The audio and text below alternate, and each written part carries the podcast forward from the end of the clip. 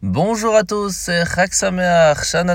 Nous sommes aujourd'hui le 19 du mois de Kislev, Yutet Kislev. C'est un jour extrêmement important puisque c'est Chag Hageoula, le jour où l'Admour a pu sortir de prison. Et c'est donc le jour où nous recommençons le Tanya, nous recommençons à zéro, et on se souhaite donc une bonne année d'études de la Chassidoute, que cela nous aide à tracer notre chemin convenablement, que nous puissions accomplir la Torah et les mitzvot avec joie et sincérité. Alors nous sommes aujourd'hui à la page d'introduction même du Tanya, qui a différents noms. Le livre du Tanya, le livre des Bénonymes, et tout simplement parce que la Noirzaken nous apprend que nous pouvons, chacun d'entre nous, réussir à étudier la Torah, à accomplir la Torah, accomplir les mitzvot, et que c'est à notre portée. Tout le monde, chacun peut le faire grâce à la parole, en parlant, en étudiant, en priant, grâce à la pensée, si on s'assoit quelques instants et qu'on réfléchit un petit peu, et surtout en action. Et ça, c'est vraiment accessible à tous. À partir de là, il faut savoir que on ne peut pas seulement faire, il faut aussi ressentir. C'est pour cela qu'on se souhaite qu'on arrive à le faire avec beaucoup de joie. Mais pour arriver à cela, eh bien, nous avons euh, des possibilités, réussir à réveiller des sentiments d'amour, de sentiments de crainte envers Dieu. Et ça se fait à travers les trois vêtements de l'âme qui sont la pensée, la parole et l'action. Maintenant, on peut y arriver de différentes façons. On peut prendre un chemin long, ce qui veut dire on doit vraiment prendre le temps de méditer sur la grandeur d'Hachem et réussir à partir de là arriver à des sentiments qui sont profonds.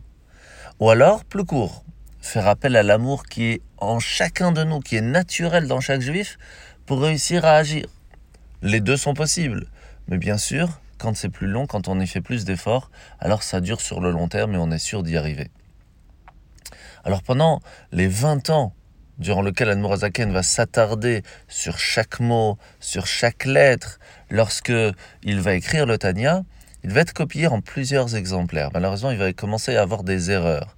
C'est pour cela qu'il va arrêter d'éditer sans l'approbation d'autres tzadikim, comme le Rav Meshulam Zusiadanipoli, le Rabbi Udaleb à Cohen, etc., etc. Et c'est ce livre qui va nous amener à la rencontre du Mashiach. C'est comme ça que ceux qui ont donné l'approbation ont appelé le livre du Tanya.